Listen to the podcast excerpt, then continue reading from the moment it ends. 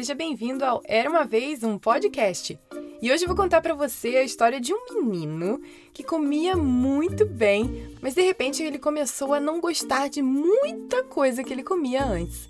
A história é Matias e o Segredo dos Alimentos, escrita por Saskia Lima, e a narração feita por mim, Carol Camanho.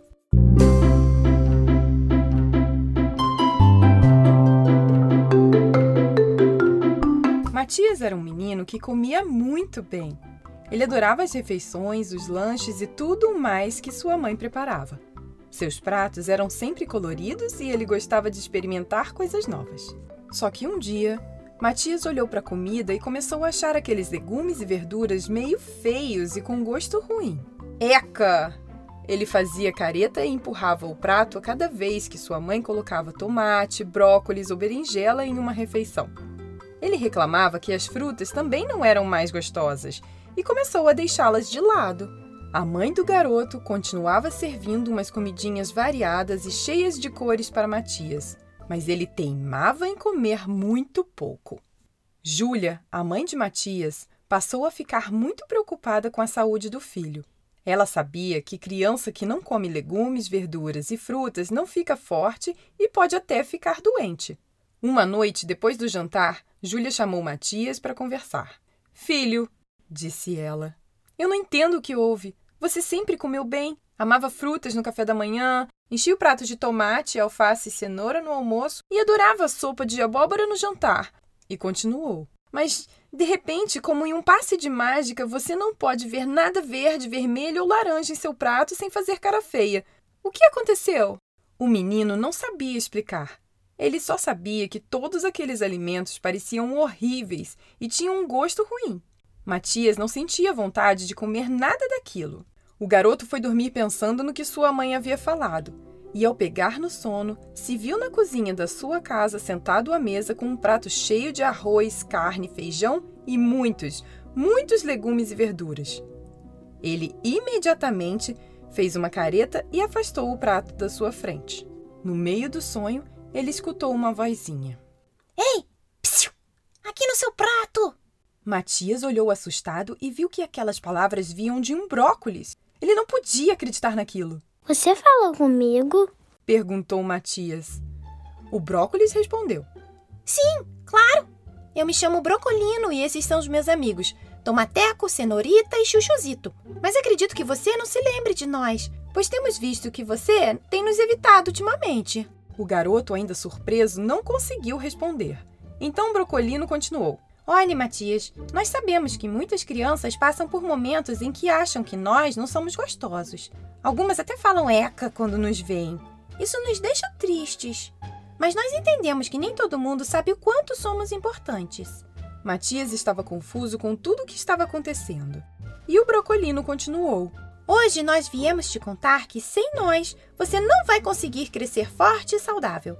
E que para você ser uma criança inteligente que vai conseguir, por exemplo, avançar rapidinho nas fases de jogos de videogame, seu prato precisa ser colorido novamente.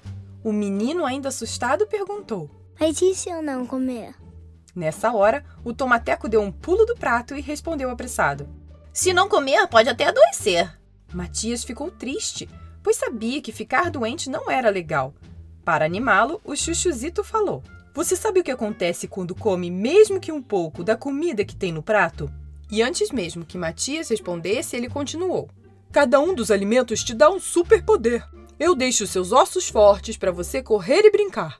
O brocolino te dá uma memória de elefante. O tomateco faz seu coração ficar saudável e bater forte. E a cenourita te dá uma visão perfeita para enxergar até mesmo o que está bem distante. Matias estava muito animado com a ideia de ter superpoderes e começou a imaginar o que cada alimento poderia lhe trazer de bom. Porém, a cenourita interrompeu seus pensamentos, dizendo: E você sabe o que, que acontece quando nos olha com cara feia e ficamos no prato? Matias balançou a cabeça. Nós vamos para o lixo e lá apodrecemos disse a cenourita, quase com lágrimas nos olhos. O menino sentiu pena dos legumes e um pouco de culpa por tê-los deixado de lado tantas vezes. Para alegrar o amigo, o tomateco disse: Não fique triste, Matias. Sabemos que você é um garoto muito esperto e que agora que sabe da nossa importância, não vai mais nos deixar no prato. Nessa hora, o dia já havia amanhecido e o despertador tocou, interrompendo o sonho de Matias. O menino se levantou da cama e foi até a cozinha, onde sua mãe estava preparando o café da manhã. Ele pediu que ela fizesse ovos mexidos com tomates e cortasse algumas frutas para ele comer. Pediu ainda que para o almoço sua mãe preparasse um daqueles pratos bem cheio de cores com legumes e verduras. O menino queria provar novamente o sabor dos alimentos que não comia há muito tempo.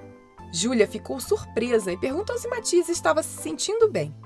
O garoto respondeu que sim, mas disse que ficaria ainda melhor depois que comesse, pois assim teria superpoderes para brincar o dia inteiro. A mãe quase não acreditou no que estava escutando. Ficou feliz por seu filho ter finalmente entendido como era importante se alimentar bem. A partir daquele dia, Matias passou a experimentar cada um dos alimentos que a mãe colocava no prato. E mesmo quando não gostava do sabor de um deles, comia pelo menos um pouco, pois ele havia aprendido que isso lhe deixaria forte e saudável, como seus heróis preferidos. E era disso que ele precisava para enfrentar os inimigos e salvar o planeta em suas batalhas imaginárias todos os dias. Fim. E aí, gostou da história? Você viu só que comendo um pouquinho de tudo e que experimentando também te faz crescer mais forte, e assim você consegue brincar melhor, correr, pular e outras coisas que você também gosta de fazer? Bom, quero agradecer à escritora Saskia Lima, que me enviou o seu livro com essa história super legal. Se você quiser conhecer mais sobre o trabalho dela, dê uma olhada no seu Instagram, lancheira divertida. Aliás, siga também o nosso por lá, arroba Era Uma Vez Um Podcast. Lá eu posto algumas curiosidades, fotos relacionadas às histórias e muito mais. E se você também quiser enviar a sua história, entre no site eramavezumpodcast.com.br e entre em contato. Eu vou amar poder dividi-la com outras crianças. Beijos e até a próxima história. Tchau, tchau!